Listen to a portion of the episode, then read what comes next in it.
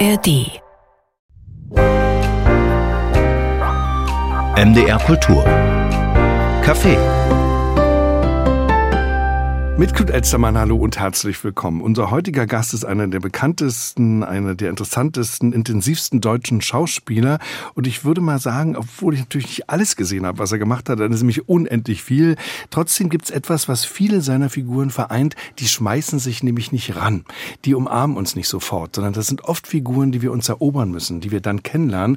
Das sind herausfordernde Figuren, die uns einladen, sie zu entdecken, sie zu erobern. Und das ist wirklich sehr eindrucksvoll, wenn man an Figuren denkt, natürlich wie der Hammermörder. Ich nenne mal so den ersten riesengroßen Erfolg. Aber ich denke mir, viele Menschen, wenn sie seinen Namen hören, denken natürlich an die Spreewald-Krimis. Auch das ist eine hochinteressante, auch eine durchaus verschlossene, eine verinnerlichte Figur. Und ich freue mich sehr, dass er Zeit für uns hat. Er hat ein Buch geschrieben, das uns ganz tief hinein mitnimmt in sein Leben, in sein Denken, in sein Fühlen, in seine Laufbahn. Christian Redel ist bei uns. Herzlich willkommen erstmal. Schön, dass Sie da sind. Guten Morgen, ich freue mich. Das Buch heißt Das Leben hat kein Geländer. Ja. Und das ist schon ein sehr sehr programmatischer Titel, weil äh, wir werden über alles reden, was Sie uns erzählen, über Ihr Leben, aber das mal schon am Anfang, weil Sie sich damit schon mal öffnen und sagen, es ist eigentlich ein Gang, auch der äh, keinerlei Sicherheit hat. Was ich euch hier anbiete, wird euch vielleicht auch verunsichern, wird euch vielleicht sogar verstören. Ich bin ganz hier ganz genau. offen und ganz rückhaltlos. Genau. Ja. Wie war das beim Schreiben? Also es ist ja, wenn ich sage, das Leben hat kein Geländer, heißt das ja, ich habe oft sozusagen ins Leere gegriffen. Und, und ich dachte, da sei ein Geländer und da war kein Geländer. Und dann äh, äh, bin ich abgestürzt oder ist irgendwas anderes passiert. Insofern diese permanente Unsicherheit, die mich begleitet hat in meinem beruflichen Leben, aber auch eben in meinem privaten Leben, die ist eigentlich das, äh, das hat mich ausgemacht, mehr. das hat mich geprägt und das hat mich zu dem gemacht, der ich heute bin. Mhm. Also ich hatte nie ein Gefühl von kontinuierlicher Geborgenheit, Sicherheit, irgendwie, das geht alles so schön seinen Gang und es geht immer ein bisschen weiter nach oben und so weiter ich war immer, äh, immer nur so wie, wie, wie im Stau. Ich fuhr so ein paar Meter und dann war wieder erstmal, was kommt jetzt? Ich weiß nicht. Ja, fahren wir jetzt zurück oder steigen wir aus? Gut, wir fahren noch ein bisschen weiter und so. Es war mhm. immer unsicher, was wird passieren. Ist das nicht aber auch Teil einer äh, ganz normalen Künstlerexistenz? Also bei Ihnen vielleicht ganz besonders radikal, das kann sein, aber dieses Gefühl von Unsicherheit, äh, vom Seiltanz ohne Sicherheitsnetz gehört ja irgendwie auch dazu. Ja, das ist äh, in meine Augen auf bei der Berufswahl. Das ist sozusagen, das ist eine Voraussetzung für den Beruf. Ne? auch dass man das, man muss es einfach, man, es zu wissen reicht ja nicht. Man muss es wirklich auch äh, zutiefst akzeptieren, dass das so ist. Und dass man vor allem man muss eines lernen, man muss mit äh, Zurückweisung muss man leben lernen. Also das, das muss man schaffen. Wenn man das nicht hinbekommt, also wenn man eine Zurückweisung sozusagen, also mehrfache Zurückweisung so verletzt, dass man dann mehr oder weniger immer mehr in sich hineinkriecht und letzten Endes sich gar nichts mehr traut, dann hat man den falschen Beruf. Weil man ja als Beruf, ähm, wenn man diesen Beruf ausübt, äh, sich anbietet, weil man ja da ist, weil man ja natürlich auch eine Reaktion will. Es ja. ist ja immer alles für Menschen, was sie da machen. Das machen sie ja nicht zu Hause, ja, sondern immer ist es ein Angebot. sich aber ne? gleich die Frage an, warum mache ich das? Und die habe ich mich, diese Frage habe ich mir oft gestellt. Was um Himmels Willen treibt mich dazu, mich auf eine Bühne zu stellen oder vor eine Kamera zu stellen und mich da sozusagen zu entäußern, ja? und, und alle gucken zu und, und ich, äh, ich mache es mit einem gewissen Risiko und habe Angst und, und wem will ich was beweisen? Mir, den Leuten und was will ich beweisen vor allem? Dass ich etwas anderes bin, als ich eigentlich zu sein scheine? Bin ich mehr als der, den die Leute in mir sehen oder den, den ich äh, in der Lage bin zu präsentieren? Was, was ist es? Ist es immer die Hoffnung, erkennt mich, erkennt mich, schaut mich an und ich möchte gerne erkannt werden? Das, das muss damit zu tun haben. Aber das ist doch etwas sehr Neurotisches. Das mag wohl sein als Grundlage, aber es, wie gesagt, sie gehört Insofern ist dazu. Ist es, ja. neurotisch grundiert ja. und, und dieser, dieser ganz, diese Sehnsucht, sich zu präsentieren, mhm. hat irgendwie was ganz Krankes. Also, was heißt krank, ist jetzt schon wieder so. Aber es, es hat was, äh, etwas, etwas nicht gerade Erfreuliches. Also auf jeden Fall ist es eine besondere Existenz. Wir tun das ja nicht, wir nee. normalen Menschen. Wir gehen nee. nicht auf eine Bühne aber, oder ins Studio und nee. spielen da was. Aber Sie sagen ja auch im Buch so schön, äh, das war mit der wichtigste Schritt, obwohl es komisch klingt, vielleicht erstmal ich sagen zu können auf der Bühne. Also ich bin auf der Bühne. Das war für mich der, der, der, der Schlüsselmoment. Mhm.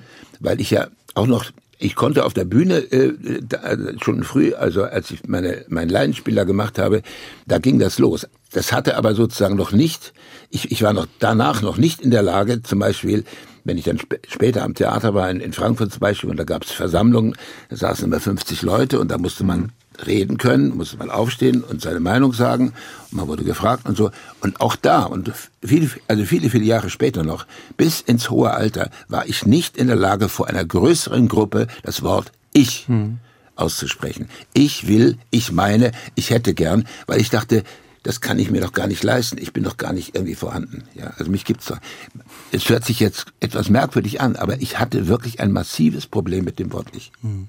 Und jetzt schreiben Sie ein ganzes Buch, in dem Sie ich sagen. Ja, und da, da kam sozusagen noch mal was hinterher, als ich das Ding zum ersten Mal präsentierte in Schloss Lübbenau. Mhm. Ich habe viele Lesungen gemacht in meinem Leben und ich war viel schon auf Bühnen und vor Kameras und man kennt ja den Stress und so weiter, was das alles heißt, mit allen Wassern gewaschen und so. Und dann komme ich da zu dieser Lesung, dann sitzen da so 100, 200 Leute und da wurde mir ganz anders. Da habe ich, ich habe mich noch nie so nackt gefühlt, wie in keiner Rolle, weil ich plötzlich war mir klar, das, was ich jetzt tue, das bin ja, was ich da vortrage, das ist ja alles, das bin ja alles ich.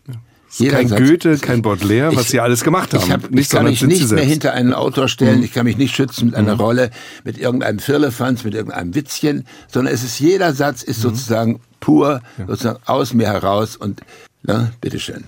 Ich. Und, ich ja, das und das hat mir, hat mir am Anfang unglaublich äh, zugesetzt. Und die erste Lesung war dadurch auch etwas klamm verhalten und so weiter, brav runtergelesen und so, mhm, sehr schön und so.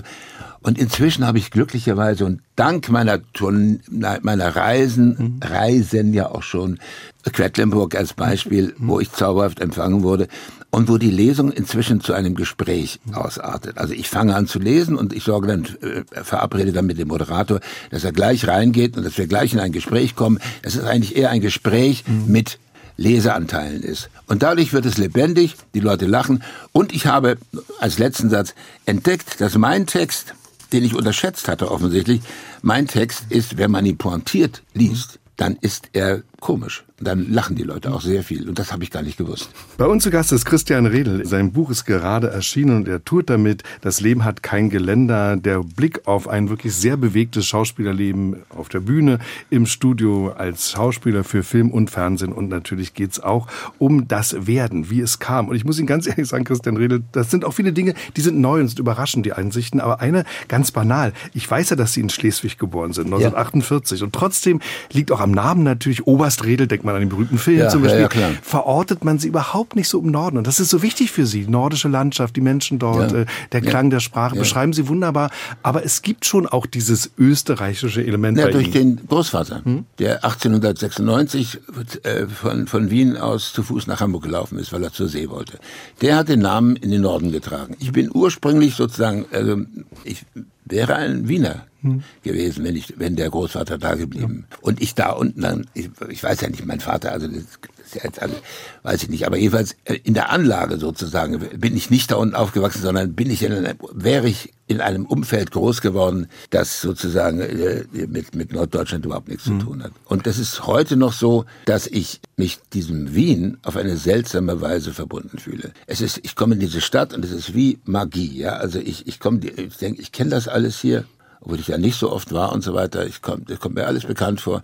Ich gehe in die Kaffeehäuser, ich höre mir die Musik an, ich gehe zum Grinzing und so weiter. Und das ist mir alles so unendlich vertraut und so. Ich, ich liebe es auch. Ich liebe die Lieder von Hans Moser und diese ganzen Geschichten, was viele Deutsche gar nicht verstehen können. Weil es irgendwie doch ja. genetisch auch in mir, da, da ist etwas äh, vorhanden. Aber ist das nicht auch merkwürdig, wie sich sowas doch überträgt in einem Leben? Ja. Auch die Erfahrung, die man gar nicht gemacht hat, ja. die prägen uns dennoch. Ja, ja, ja das Rätselhaft. stimmt. Ja, das, das beschreiben ja. Sie so schön im Buch auch, also ja. wie äh, das österreichische, wienerische Element äh, in Ihrem Leben durchaus eine Rolle spielt, immer wichtiger wird vielleicht sogar, wenn man älter wird. Ja. Und was Sie natürlich auch beschreiben, und das finde ich besonders bewegend an dem Buch, es ist eine typische Nachkriegskindheit. Ja. Und das, das war mir auch wichtig. Schwierigen Bedingungen, auch bitterer Not, aber auch mit diesen verwundeten Seelen Ihrer Eltern und Großeltern. Oh ja, ja, ja. Das war eine, eine sehr, sehr schwierige Zeit. Das ist der Stoff, der mich am meisten mehr oder weniger angefixt hat, wenn man das mal so flott sagen kann. Das hat mich sozusagen am meisten gereizt, sozusagen diese, diese spezielle Stimmung in dieser Zeit oder, oder das, wie ich mich da gefühlt habe und wie, wie das äh, um mich, also wie das um mich herum sozusagen, wie mich dieses, diese 50er Jahre auch beeinflusst haben und die Menschen, wie man sich, wie man da kommuniziert hat und wie man da den Tag verbrachte. Also das hatte mit heute alles überhaupt nichts mehr zu tun. Das ist, es war eine, eine, eine Situation, mein Vater war, wie gesagt, ein, hochtraumatisiert, kam da aus dem Krieg zurück, war nicht in der Lage, darüber zu sprechen. Es muss, ihm Furchtbares widerfahren sein. Er muss sich auch schuldig gemacht mhm. haben. Ich habe es nie so genau rausbekommen. Es war jedenfalls immer ein, ein Tabuthema. Er zog sich immer zurück. Er wurde immer depressiver, er hat immer mehr getrunken und er war eigentlich nur abwesend. Ich merkte so um mich herum, dann blühte das Wirtschaftswunder und die Leute versuchten alles, um diesen blöden Krieg endlich zu vergessen und die Schuldfrage wurde nicht mehr gestellt und man wollte mit Verantwortung und dem ganzen Kram nichts mehr zu tun haben. Man ging lieber ins Kino, wo der Förster vom Silberwald oder das Schwarzwaldmädel einen auf andere Gedanken brachte. Das war für mich die 50er Jahre. Und dann ging man so beseligt da raus und, und dann hatte man mehr oder weniger ein schönes Gefühl. Und jetzt machen wir weiter. Übrigens erstaunlich auch, das sagen Sie immer wieder, das hört man aber auch oft, dass die Erinnerungen gerade an diese frühe Zeit immer klarer werden. Ja. Ist das, das wirklich ist so? Ein, ein, das ist ein, das habe ich entdeckt beim Schreiben. Also die, die, die ganz, ganz frühen Jahre bis zum siebten, achten Lebensjahr, die sind also glasklar im Kopf. Also, also mit einer Präzision kann ich das äh, nachvollziehen oder immer, immer wieder noch mal hochholen. Während alles, was danach passiert, das fängt so an so zu verschwimmen. Auch dann die, die genauen Zeiten, also mhm. wann nun genau was war, dann das, das rutscht das vor, rutscht das zurück und dann wird es ungenau. Aber diese ganz, also die, die, der Sturz in die Grube zum Beispiel, eine sehr frühe Erfahrung, das, das könnte ich Ihnen minutiös sozusagen äh, mehr oder weniger also nachspielen. Auch dieser Fluch des Krieges, der über die Menschen liegt, das beschreiben Sie auch sehr genau. Ähm, die Sprachlosigkeit des Vaters, darüber haben Sie gerade gesprochen. Dann kommt ja ein interessanter Punkt, nämlich dass man, das macht glaube ich jedes Kind, man will auch die Anerkennung der Eltern. Ja. Und die können Sie sich im wahrsten Sinne des Wortes erspielen, dass der Vater sie ja. wahrnimmt durch das Spiel? Ja, das war ja nun, bei mir war das ja so, ich war ja ein sehr schlechter Schüler. Und als wir dann in Kassel waren, wo mein Vater Stadtschulrat war, der Chef ja. der Staatsschulen, und ich da auf der Volksschule. Und es naht der Tag, der Sprung auf die, aufs Gymnasium. Ne? Das musste, da musste eine Prüfung gemacht werden. Dann holt er mich am Abend, das habe ich auch beschrieben, holt er mich am Abend zu sich nach Hause. Ja, nicht zu uns nach Hause, in, in sein Wohnzimmer, in sein Arbeitszimmer, gibt mir so ein paar Formulare und sagt, füll das mal aus. Er hatte Schwierigkeiten, er hat mir geholfen. Prüfungsaufgaben waren das. Und dann sind wir irgendwie durchgekommen. Am nächsten Tag war die Prüfung. Ich sitze da völlig ahnungslos, krieg diese Bögen und denk, das ist ja, das, das ist ja von, das sind die von gestern Abend. Das ist richtig und, Betrug, würde ich ja, mal sagen. Ja, und ich habe nicht mal Betrug gedacht, sondern ich habe gedacht, komisch.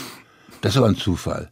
Ich war, ich war vollkommen, also vollkommen, ich habe das als vollkommen harmlos irgendwie, als harmlosen Zufall begriffen. Und hatte die natürlich dann und konnte das mhm. ausfüllen, kam triumphierend nach Hause. Dann sagte ich, äh, hier, ich habe die Prüfung bestanden. Mhm. Und da hat mein Vater mich angeguckt, ganz lange, und man merkt so richtig, wie so ein Gedanke da in seinem Kopf auf und ab wandert und sagte, mein Junge, jetzt pass mal auf, du bist dumm, aber sieh zu, dass es keiner merkt. Oh, was für ein harter Satz von einem Vater. Du bist dumm. Gott, ja. Und das war so direkt gemeint. Also das, äh, man könnte ja auch denken, das ist irgendwie mit so einer Ironie oder so ein Witz, also das ist irgendwie so ein Spaß oder so. Aber der Tonfall war so apodiktisch, ja. Es hat mich äh, sozusagen gelähmt fast und ich habe gedacht, das wird ja wohl so sein jetzt, ja irgendwie mit mir ist nicht zu rechnen und, und was, was soll jetzt aus meinem Leben werden? Also ich bin halt der Blödmann hier. Naja gut, das war ich ja schon immer und jetzt habe hab ich die Bestätigung. Und meine Mutter, die das, die das beobachtete, sagte, ja, ja, bisschen dumm ist niedlich, aber du bist ein bisschen sehr niedlich.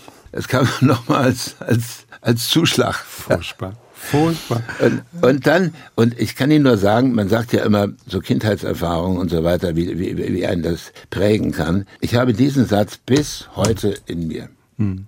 Und er hat mich, er hat mich viel gekostet und, und es hat wahnsinnig lange gedauert, um diesen Komplex, ja, dass ich mich immer als zu dumm empfinde oder als zu, dass man mit mir nicht rechnen kann, das hat Ewigkeiten gedauert. Heute kann ich, fange ich an, darüber zu lachen. War nicht äh, Spiel und eine Flucht in die Fantasie, die ja jetzt gar nicht angelegt ist, also auch so ein Spiel, so eine künstlerische Ader in der Familie, ja. war das nicht dann auch schon sehr früh einerseits ein Fluchtpunkt, aber andererseits eben auch ein Sicht, sichtbar machen. Sie haben vorhin so schön gesagt, mit mir kann nicht gerechnet werden. Da konnte mit Ihnen gerechnet werden, selbst vielleicht in den Augen des Vaters? Ja, die Sache war ja klar. Da ging es so weiter mit meinen schlechten Leistungen und ich bin dann zweimal in der Quinta sitzen geblieben. Und vor dem zweiten Mal haben die Lehrer dann meinen Vater verständigt, obwohl ihm das sehr schwer fiel, zum Chef zu gehen und ihm das zu sagen und so weiter, um ihm mitzuteilen, dass ich das alles nicht schaffen werde. Also dass ich, ja, dass ich sozusagen immer nur vor mich hinträume und so weiter und das mit mir da nicht äh, dass ich diese, diesen, diesen Abschluss nicht schaffen werde. Dann kam ich da nach Hause, nachdem die Lehrer ihn instruiert hatten, und da kriegte er einen furchtbaren Anfall, schmiss so einen Teller mit einer frisch geschnittenen Tomatenschnitte an die Wand und schrie, und jetzt kommst du auf die Doovenschule. Und das war die Waldorfschule. Meine Rettung. Ja. Für ihn waren das, waren das äh, verpeilte, äh, nicht ernstzunehmende Gestalten da, die da unterrichteten. Und er konnte sich damit, er konnte damit überhaupt nichts anfangen, ja. Aber musisch, so balla balla, ne? Ich hatte da erlebt dann plötzlich, dass die Lehrer sich, äh, sehr persönlich mit den Schülern beschäftigten. Man konnte zu ihnen hingehen, man konnte sie ansprechen und sie waren ansprechbar. Und es gab ja das Laienspiel in der Waldorfschule, was für mich ähm, etwas völlig Neues war, war aber Pflichtfach. Also ich, der ich so unsicher war und mhm. eigentlich blöd und irgendwie so äh, mehr oder weniger so in der letzten Reihe stand, ja, also den, den keiner ernst nahm, ja. Ich war plötzlich in dem Moment, wo ich auf der Bühne stand, war irgendwas, äh, ist irgendwas passiert mit mir, das mich äh, sozusagen stabilisierte und ich hatte das Gefühl, jetzt bin ich da. Jetzt gibt's mich. Hier gibt es etwas, was ich so noch nicht hatte, aber es ist sozusagen sichtbar. Christian Redel, der uns ja schon einiges erzählt hat über sein Werden, aber auch immer wieder erwähnt, das ist wirklich spannend, äh, diesen Widerspruch. Extrovertiertheit, Introvertiertheit, sich auf die Bühne stellen, präsent zu sein, da zu sein, von allen gesehen zu werden und gleichzeitig so eine tiefe Unsicherheit zu spüren. Also Sie benennen das auch ganz konkret immer wieder, diese Textangst. Da ja. denkt man bei jemand, der so große Rollen gespielt ja. hat, wirklich wahnsinnig viel.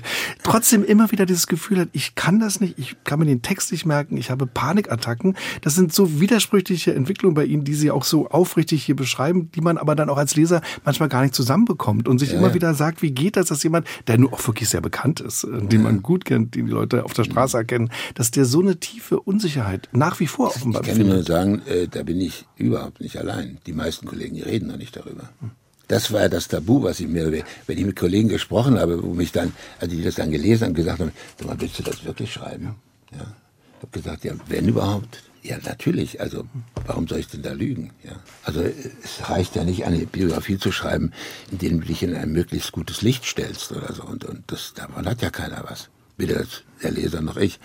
Nein, das habe ich mir irgendwie abverlangt. Aber das ist ein Phänomen übrigens, unter dem viele, viele Kollegen leiden. Camera Frightening. Ne? Und, und diese ewige Versagensangst und so weiter. Da habe ich schlimme Sachen erlebt teilweise. Und auch überraschend bei Leuten, die, wo du denkst, also der doch jetzt nicht oder so. Ne? Und dann gibt's halt so Schauspieler, die jetzt sozusagen nicht unbedingt die hellsten sind, denen macht das alles gar nichts aus. Also die haben überhaupt keine Probleme. Aber die haben dann auch so eine, so eine wie man dann, ein schlichtes Gemüt. Ja. Und, und, und haben auch nicht die nötige Sensibilität. Und so. Sowas nennt man in unserer Branche dann die Kantinenschauspieler. Mhm. Das habe ich noch nicht gehört. Die sind in der, in der Kantine laut und machen hier Trara und so weiter und gehen dann übergangslos auf die Bühne und das ist, macht ihnen alles gar nichts aus. Also es kostet sie nichts. Und ich habe die größten Schauspieler, mit denen ich arbeiten durfte oder die ich gesehen habe, da habe ich immer gesehen, dass es sie wahnsinnig viel kostet und dass sie mit wahnsinnig viel Angst auch äh, erstmal zurechtkommen müssen, um dann frei zu sein.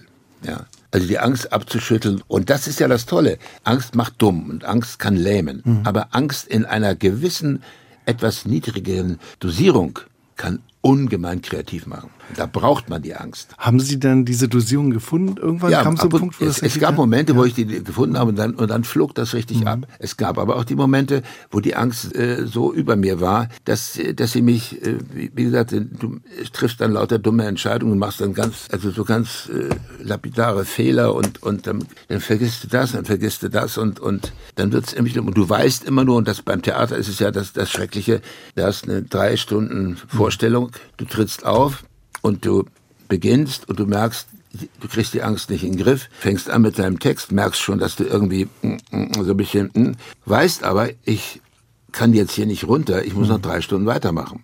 Also bist du in so einem komischen Zustand und jetzt passiert das Allerfurchtbarste. Der Zuschauer, der sehr sensibel ist, spürt das und es entstehen die ersten Huster. Diese also diese Unaufmerksamkeit, ja, du hast nicht die volle Aufmerksamkeit. Diese Huster verunsichern dich wiederum nochmals mehr, ja, und das geht, es ist ein, ein unsäglicher Wechsel sozusagen, der da stattfindet, der es dir wahnsinnig schwer macht, den Abend dann irgendwie über die Runden zu bringen. Und du weißt immer, ich habe noch zwei, drei Stunden. Ja. ja, oder dieses Mitleid von Bewunderern ist ja auch ganz schmerzlich, weil man merkt, Leute mögen einen eigentlich, lieben einen, spüren aber, dass da was nicht stimmt ja, und bemitleiden einen ja, dann. Das ist ja auch schrecklich. Ja, ja. Ganz bitter. Oh ja, ja, das, das hatte ich auch nach so einer Vorstellung, wo ich wusste, das war jetzt irgendwie völlig daneben, wo Leute, die mich eigentlich sehr mochten, kamen so mit großen Augen, guckten mich ganz lange an und sagten, wie geht's dir? Anstatt zu sagen, äh, ich habe das gesehen, das war prima, oder so, wie geht's dir? Ja, also nach, wie so ein Therapeut, der sagt, du armer Kerl, du hast jetzt so gelitten.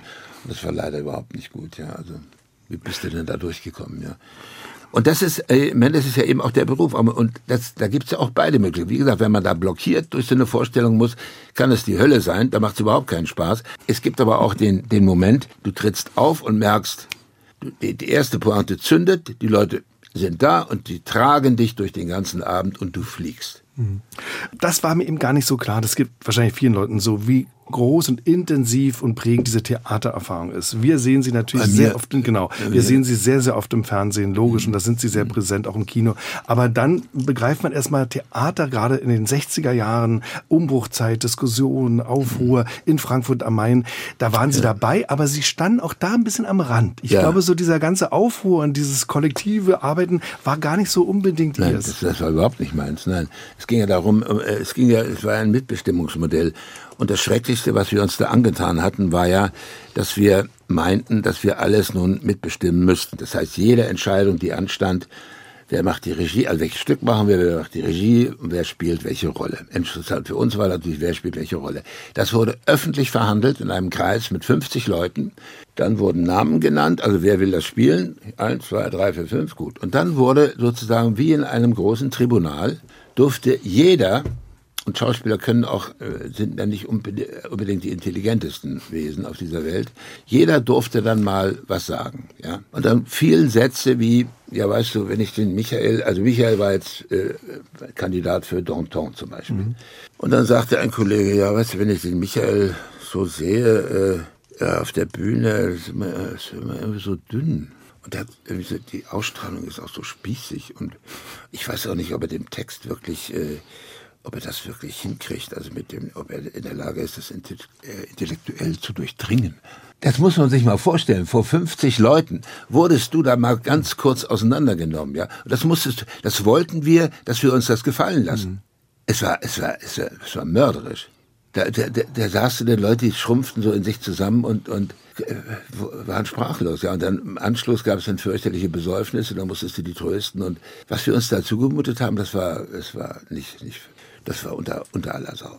Also auch das finde ich mal interessant, aus der Sicht das mal zu sehen, weil es ja. ist ja so in der Theatergeschichte einfach so eine Glanzzeit. Aber ja, sie hatte wegen, eben wegen, war nicht überhaupt Schattenseiten, von denen Sie schreiben. Sie haben gerade Besäufnisse gesagt, Besäufnisse. Das bringt mich jetzt zu einem wirklich wunderschönen Lied äh, von Ihrem Album Sehnsucht. Sie sind ja auch Sänger und zwar, ich würde wirklich sagen, ein klassischer Chansonsänger. Das sind für mich Chansons, was Sie machen, ja.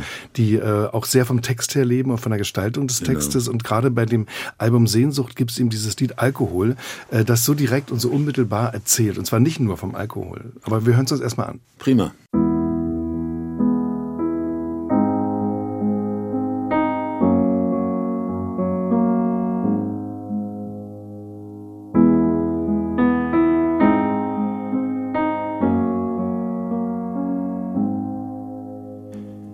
Da sitzt du nun im trüben Licht, bist viel zu laut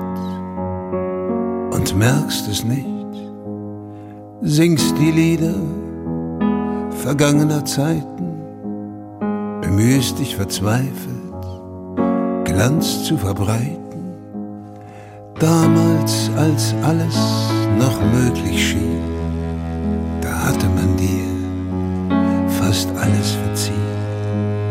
Da hatte die Welt dich freundlich verehrt und dein Leben damals noch lebenswert. Das alte Gesicht im Spiegel der Bar zeigt nicht den Mann, der du früher warst. Die verlorene Zeit, die hinter dir liegt, hat dich endgültig besiegt.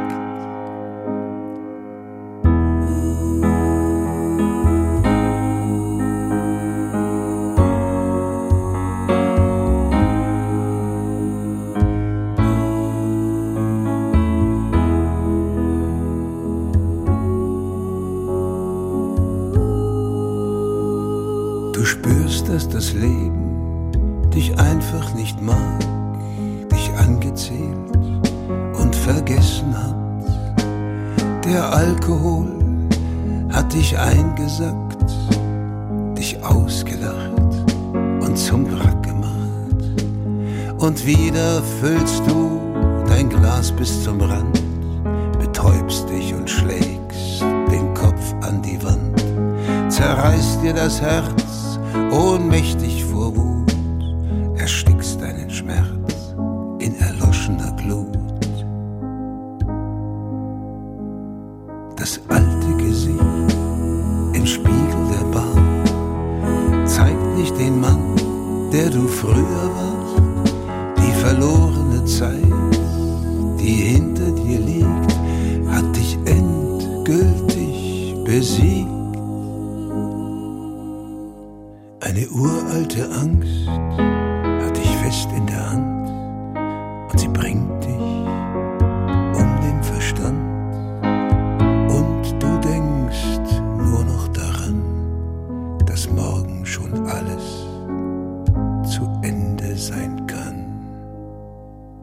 Alkohol. Christian Riedel hat dieses Lied geschrieben, er hat es gesungen, aufgenommen. Auf dem Album Sehnsucht kann man es hören. Und äh, Christian Riedel ist heute bei uns hier zu Gast im MDR Kulturcafé. Die Sendung können Sie übrigens auch nachhören, dann in der ARD Audiothek. Und Christian Riedel, was wir ja gerade so gehört haben, es war so situativ. Also man hat so das Gefühl, man sitzt mit Ihnen tatsächlich in der Kneipe an der Bar und hört Ihnen zu. Genauso war es intendiert. Das war meine Situation über viele, viele Jahre. In einer Kneipe in St. Georg in Hamburg, äh, die, die Kneipe hieß das Dorf. Das war eine, eine wenn man das so will, Säuferkneipe. Also da gab es nichts zu essen, da gab es nur was zu trinken. Noch ein, einen gebackenen Käse eventuell.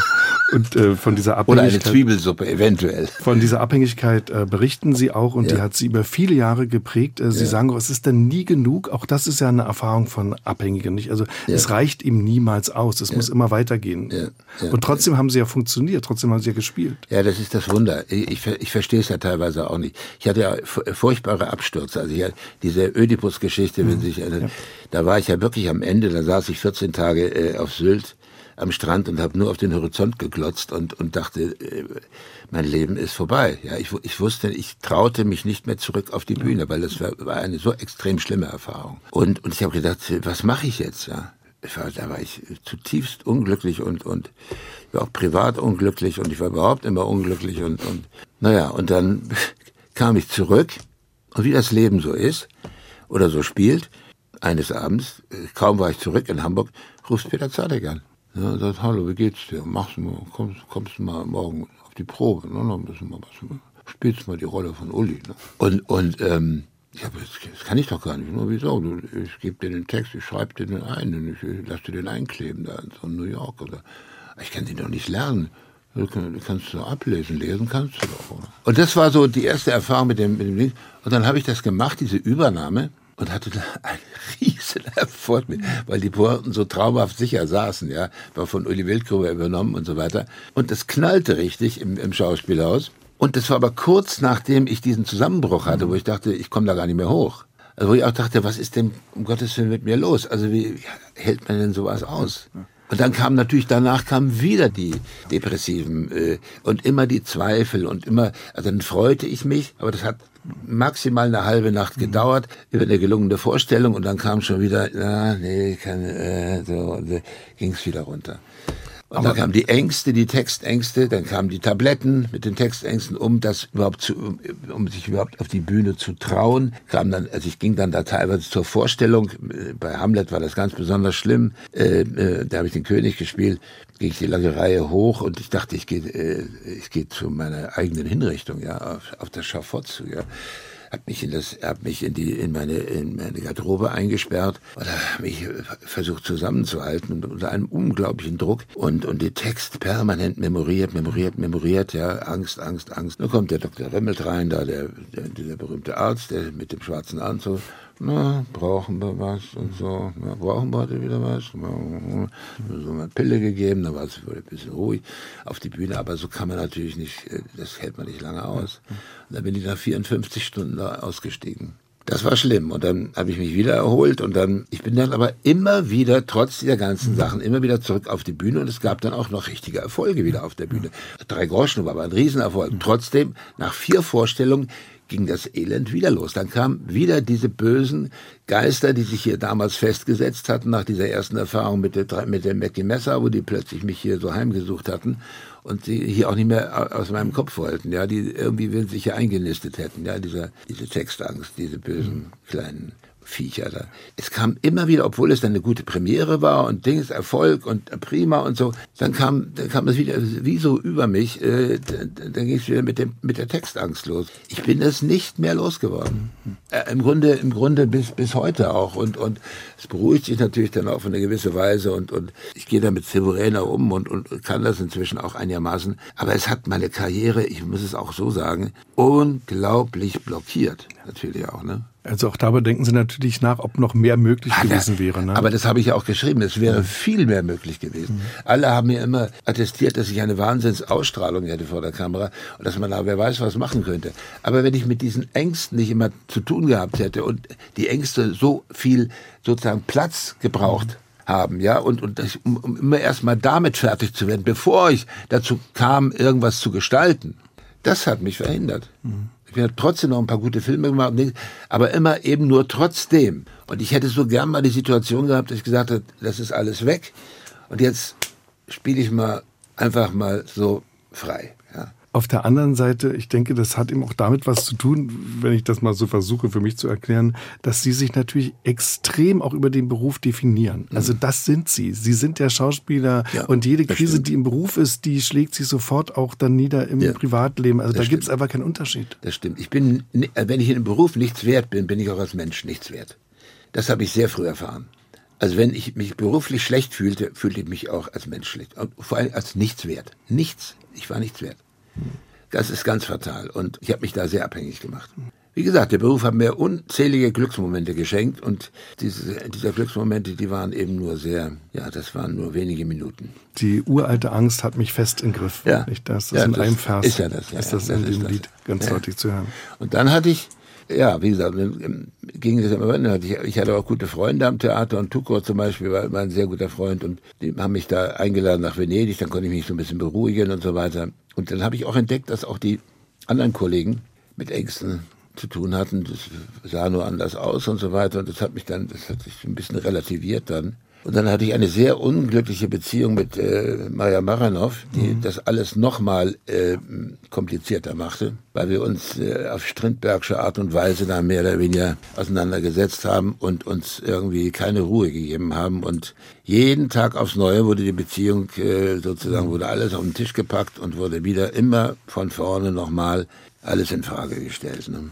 Und das habe ich zwölf Jahre obwohl ich nach einem Jahr, wir wussten bei einem, das ist, das ist eine toxische Beziehung, das muss man lassen, das macht einen kaputt, das macht einen müde, man kann nicht mehr schlafen, man kann nicht mehr arbeiten. Zwölf Jahre haben wir das durchgezogen, weil keiner wollte verlieren, keiner wollte aufgeben und so. Und als ich da endlich raus war, gab es einen einzigen Moment von wirklicher Entspannung, den ich so nie erlebt hatte. Als ich da endlich mich, mich getraut hatte, aus der Sache rauszugehen, mit meinem, meine Sachen in ein Taxi gepackt von Berlin nach Hamburg zurück in die Wohnung, die Wohnung umgeräumt und dann gesagt, so jetzt bin ich allein und jetzt bin ich 61 Jahre und jetzt hör auf in die Kneipe zu gehen und es ist, macht alles keinen Sinn mehr. Jetzt versuche in Würde alt zu werden. Das war wirklich, das war mein Thema. Du gehst spazieren, trinkst einen Kaffee, sagst Grüß Gott, ja, gehst mal was essen und dann ist Ruhe.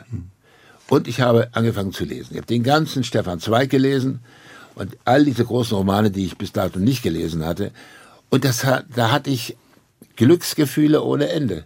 Ich wusste gar nicht, dass Literatur so glücklich machen kann. Nicht nur, weil sie einen tröstet, weil ich natürlich dann auch lese, äh, da gibt es ja Menschen, denen geht es viel schlechter als mir, ja. Und die, die, all die Erfahrungen, die ich gemacht habe, ist, sind ja alle schon gemacht worden, ja. Und das ist sowas wie ein existenzieller Trost. Es hat mir ungemein geholfen. Und als ich dann relativ durch war mit der, mit der also mit mir, wo ich sage, ich kann jetzt auch allein leben, ich brauche das alles nicht mehr, da kam diese Begegnung mit meiner jetzigen Frau. Für die Sie ja letztlich das Buch geschrieben haben. Für Martina steht auch vorne Für Martina. Buch drin. Mit 61 Jahren sozusagen, äh, ich würde sagen, die Situation hat mein Leben dann doch noch entscheidend geprägt. Ja. Ich würde mich heute als einen ausgeglichenen Menschen betrachten. Und Sie kennen mich ja nicht von früher. Ich war ein Kotzbrocken, ein Ekel und ein extrem unruhiger Mensch. Fragen Sie Tukor oder Burkhardt. Die werden Ihnen Burkhard Klausner, Ulrich Tukor, also Kollegen ja, die, und Freunde die, von die, Ihnen. die, mich erlebt haben. Mhm. Also Tukor hat sich richtig Sorgen gemacht. Teilweise haben die haben gedacht, ich bin verloren. Also ich bin, äh, um mich muss man sich jetzt mal kümmern oder so. Ne? Und das hat ja Martina auch getan. Also dadurch hat sich auch dann zum Glück viel verändert. Ja, ja, sicher. Also das war aber eben auch meine Initiative und, und das war dann etwas beidseitiges. Das war eine glückliche Fügung sozusagen. Christian Redel und was ja auch verblüffend ist, wenn man jetzt über ihr Leben so anfängt nachzudenken, ist die Tatsache, dass sie ja für uns natürlich, äh, wird den meisten Leuten so gehen, die uns auch zuhören, natürlich total präsent sind als Film- und Fernsehschauspieler. Ich zum Beispiel habe sie zum ersten Mal so richtig bewusst wahrgenommen und auch wirklich sehr, sehr gemocht in dem Film Das Trio. Ist wahnsinnig lange her, 1998 mit Götz Georger. Eine schwule Geschichte, ganz wunderbar erzählt, ganz lieb liebevoll von Hermine Hundgebot inszeniert. Also wirklich eine ihrer schönsten Filme. Große Produktion, Der Untergang, Krabber, Die Päpstin. Natürlich unendlich viele Fernsehproduktionen. Das ist wahnsinnig viel. Also manchmal drei, vier Filme im Jahr. Aber sie haben ja erst mit 40 angefangen. Also man ja. denkt ja, das müsste ja schon immer so gewesen sein. Nee, ganz nee, spät das, erst. Das war ganz spät. Er hat auch sehr viel Funk gemacht, der viele Hörspiele. Hörspiele. Na, und, und, aber es sind natürlich auch viele kleine Rollen dabei. Es sind ja, ja. Nicht, äh, nicht nur Hauptrollen. Aber warum aber so ich, spät? Ich habe, weil ich der Meinung war, oder ein großer Teil meiner Kollegen auch in den 70er, 80er Jahren. Wir waren der Meinung, wenn ein Kollege kam und sagte, ich habe da ein, äh, ein, ein, äh, ein Fernsehen und dann war schon mal irgendwie erstmal, wie bitte, was hast du? Ein Fernsehen? Igitt, das macht man nicht, ja. Als ernstzunehmender Theaterschauspieler macht man kein Fernsehen. Fernsehen macht man nur, um Geld zu verdienen. Das ist erlaubt. Aber ansonsten bitte erzähle mir nicht, dass Fernsehen sozusagen auch eine Kunstform ist. Ja. Es war für uns einfach keine Kunst. Das galt nicht. Wie, das ist ein solcher Schwachsinn. Und wie ich, auf, wie, ich darauf, wie, wie ich das glauben konnte, ist mir nach wie vor ein Rätsel. Ich weiß es nicht. Und das hat sich dann zum Glück gelöst, als der Bernd Schadewald mit dem Angebot kam mit dem Hammermörder. Die Geschichte war so stark, dass ich sie nicht ablehnen konnte.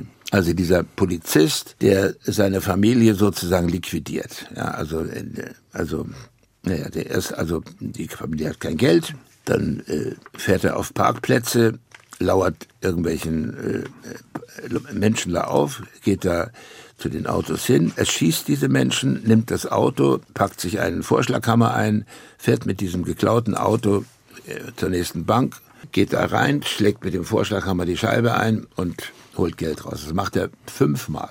Er bringt also immer jemand auf den Parkplatz um, nimmt das Auto, macht den Bruch. Und daraufhin, sein Problem war ja zu Hause, er wollte äh, keine Kinder unterm Weihnachtsbaum, die traurige Augen haben, weil äh, die haben sich die verschuldet mit dem Haus und er wollte einfach glückliche Kinder haben und das, er, dann waren plötzlich Möbel da, war plötzlich war reich, die Frau wunderte sich, aber er sagte, ich habe das schon irgendwie so. Ne? Und da hat er die Familie saniert und so weiter. Und er war dann selbst in der Soko Hammer. Also er war hat gegen Ödipus, sich selber ermittelt. Wie, wie Ödipus ermittelte ja, er gegen ja. sich selber. Oder einen zerbrochenen Krug wäre auch ja, so. Oder einen zerbrochenen Krug, mhm. genau. Und es hat Wochen gedauert, bevor die überhaupt auf ihn gekommen sind. Also eine wahre Geschichte? Eine wahre, genau so. Und ich habe mit den Leuten gesprochen, die mit dem da zusammen waren, in dieser Hundestaffel, wo er gearbeitet hat. Die wollten alle nichts sagen. Die haben sich so geschämt, ja, dass sie diesen Kollegen hatten. Ja. Dafür gab es dann gleich den Grimme-Preis. Das war ein wahnsinniger Start. Und Christian Redel, ich denke mir übrigens auch, dass diese ja sehr düstere Geschichte auch über einen langen Zeitraum so ihr Image geprägt hat. Die hat über Jahrzehnte mein Image geprägt, weil die Fernsehredakteure sind ja nur nicht gerade mit Fantasie äh, mhm. beflügelt, ja. Also ähm, einmal äh, Bösewicht, immer Bösewicht, ja, nach dem Motto, das kann der, ja. Kam da nicht raus aus der Schablone. Dass ich am Theater eigentlich Komiker war und auch viele komische Rollen gespielt, hat keinen interessiert, weil die gehen ja nicht ins Theater. Aber deshalb mochte ich eben auch Trio so sehr, weil das so eine zärtliche, schöne Das war eine absolute Ausnahme, war. Ja, eine absolute mhm. Ausnahme. Spaß gemacht, ja. ja. Ich hatte dadurch auch mit zu Götz ein ganz gutes Verhältnis, wo ich übrigens auch dann gesehen habe, dass Götz ein extrem ängstlicher Mensch gewesen ist. Sie haben vorhin gesprochen so von der Altersrolle, vom Alter, dass das dazugehört und das ist, das sagen Sie auch so schön, der Krüger.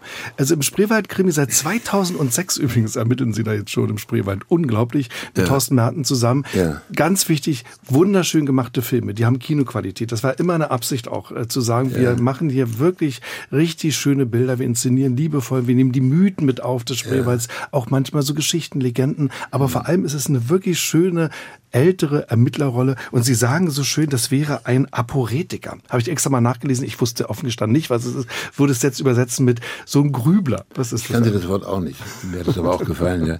Aporetiker. Ja, so ein verschlossener Jean Gabin war ja auch sowas. Das waren ja meine Vorbilder. Ventura. Also lieber ein Wort zu wenig als ein Wort zu viel. Ja. Der, die, die, die Sachen mit sich selber ausmachen. Und die, den Geschwätzigkeit zuwider ist. Also eine, eine äh, Konversation, die äh, über das Wetter oder so, das interessiert dich nicht, macht er auch nicht. Deswegen wirkt er auch so verschlossen. Das Problem ist jetzt nur, ich bin weit über den Beamtenstatus hinaus. Eigentlich wäre Pension jetzt angesagt. Pension ist schon alles zehn Jahre hinaus, ja, ich bin 75. Also pff und, und jetzt suchen sie halt immer noch irgendwelche Möglichkeiten. Es soll noch was gedreht werden im Frühjahr, nochmal irgendwie mhm. eine verrückte Geschichte, ich weiß es nicht.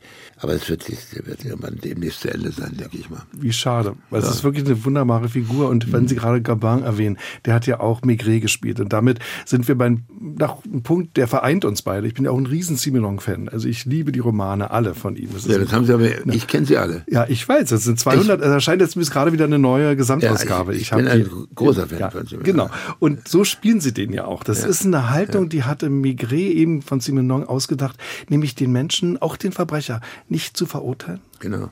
Das ist ja der, das ist ja der, der, der, der, der große Unterschied. Äh, Maigret beurteilt und verurteilt nicht. Er beurteilt. Das Verurteilen überlässt er den, der Justiz. Aber er ist keiner, der sagt, das ist ein schlechter Mensch oder so. Ja, und ich finde, der Krüger ist oder auch so. Oder ist ein abartiges Arschloch ja. oder so. Will ja. er nie sagen. So spielen sie und Krüger ist das ja auch. Und das habe ich, hab ich übernommen. Mhm, genau, das spürt man auch. Man spürt auch natürlich diese Verwurzelung im Osten. Thorsten Merten ist ein Schauspieler mit einer Ostgeschichte. Ihre mhm. haben wir erzählt, ist keine. Mhm. Aber ich glaube, Ihnen geht so ähnlich wie Axel Prahl, dass die Leute immer noch irgendwie denken, ist doch ein Ossi. Soll ich was sagen? Ich komme da an. In, im, im, Osten, also auch wieder jetzt mit meiner Frau neulich auf, auf Rügen oder in Leipzig, Auerskeller, mhm. oder auch jetzt bei meinen Lesungen, da kommen die Leute auf mich zu, diese wirklich reizenden Menschen, ältere meistens und Damen und Herren, na, da ist er ja unser Krüger, nicht wahr? Sie sind doch einer von uns. Ne? Sie so, halten nicht toll. hin, Sie, Sie sind doch einer von uns. Ja. Das ist ein Kompliment, würde ich sagen. Ja. Ich empfinde es auch so. Mhm. Christian Riedel, wir haben gesprochen über die Schattenseiten des Berufs, äh, auch die dunklen Seiten, auch natürlich Ihrer Biografie, auch über die Glücksmomente, über das, was äh, eine große Befriedigung verschaffen kann in dem Beruf, äh, in Ihrem Leben. Und ich frage mich dann, es klang jetzt gerade so, als Sie über Ihre Frau gesprochen haben, ob Sie dann eben auch einen inneren Frieden gemacht haben. Zum Beispiel auch mit Ihren Eltern. Wir haben am Anfang über den Vater gesprochen. Das waren ja alles erstmal bedrückende Erfahrungen. Absolut. Das Seltsame ist, dass ich über das Schreiben des Buches mich mit meinen Eltern versöhnt habe. Das kann ich so sagen. Das ist aber so passiert. Es war mir gar nicht so bewusst, das habe ich nur irgendwann plötzlich gespürt. Und ich hatte ein sehr schwieriges Verhältnis. Ich war, äh, ich war unversöhnlich irgendwie. Also ich, ich wollte mich gar nicht versöhnen. Aber das Buch hat das ermöglicht. Man kann ja die Sachen nicht aufschreiben, indem man äh, Schuld verteilt. Man muss es ja immer so versuchen, so zu erzählen, dass man Teil der ganzen Angelegenheit ist. Und ich bin eben auch Verursacher ja, vieler Dinge. Und was den Alkohol betrifft, da muss ich sagen, ähm, das hat mich nicht geschmückt. Also das ist, äh, da bin ich nicht stolz drauf. Da habe ich viel Mist gebaut und mich auch komplett irgendwie da fallen lassen. Warum auch immer. Also das ist wahrscheinlich immer unter diesem Gefühl, es reicht nicht, es reicht nicht, es reicht nicht. Und ich habe auch vielen Menschen wehgetan da. Und ich war auch ein unangenehmer Geselle. Ich gefiel mir als äh, eiskalter Mafiosi. So, ich bin unnahbar und alle haben Angst vor mir. Das war ja auch jahrelang mein Problem. Immer in die Vergangenheit geguckt, immer geguckt, was habe ich alles falsch gemacht, falsche Entscheidung, falsche Entscheidung, falsche. Immer nur gehadert mit meinem Leben. Immer nur gehadert.